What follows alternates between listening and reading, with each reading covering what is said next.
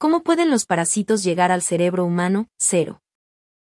Una mujer en Australia descubrió que tenía una larva de un parásito conocido como tenia en su cerebro, después de sufrir dolores de cabeza por más de una semana.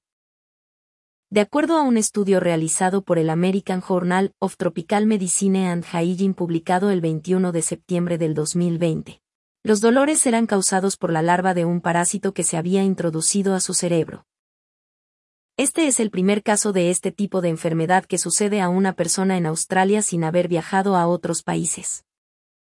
Casos anteriores de este tipo de infección fueron detectados en inmigrantes o de personas que viajaron a países en los cuales este tipo de condición es endémica. Países en los cuales este tipo de condición existe de manera endémica se encuentran en el continente africano, Asia y Latinoamérica. Durante siete años la mujer se quejó de dolores de cabeza. Los dolores ocurrían dos o tres veces al mes y solían reducirse al tomar medicamentos para tratar migraña. Sin embargo, antes de ser diagnosticada, su dolor de cabeza duró más de una semana. Este dolor también se asoció a problemas en su visión. Ella mencionó que su visión central se volvió borrosa. Una resonancia magnética de su cerebro reveló que un quiste lleno de larva de un parásito era el responsable del dolor. Originalmente los doctores creyeron que se trataba de un tumor. Tras eliminar el quiste, no se necesitó tratamiento adicional.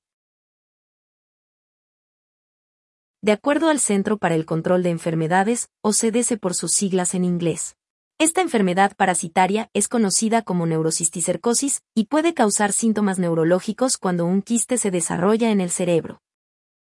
Las personas pueden adquirir esta infección por medio de ingerir huevecillos del parásito.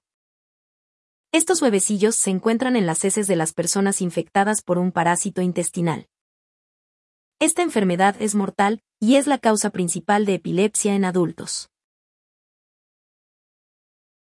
Este parásito es adquirido al consumir carne de cerdo que no ha sido completamente cocida.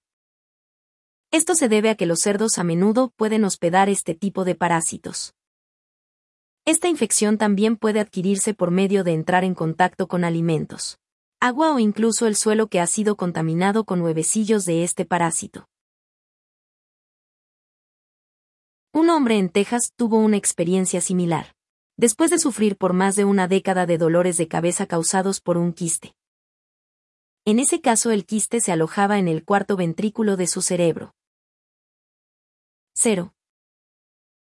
La mejor manera de defenderse en contra de este tipo de infección es por medio de cocinar la carne a temperaturas seguras. Otras medidas incluyen lavarse las manos antes de comer y solamente consumir alimentos que hayan sido cocinados en condiciones altamente sanitarias. Gracias por seguir escucha las noticias de hoy.com. El mejor resumen en audio de las noticias de último minuto.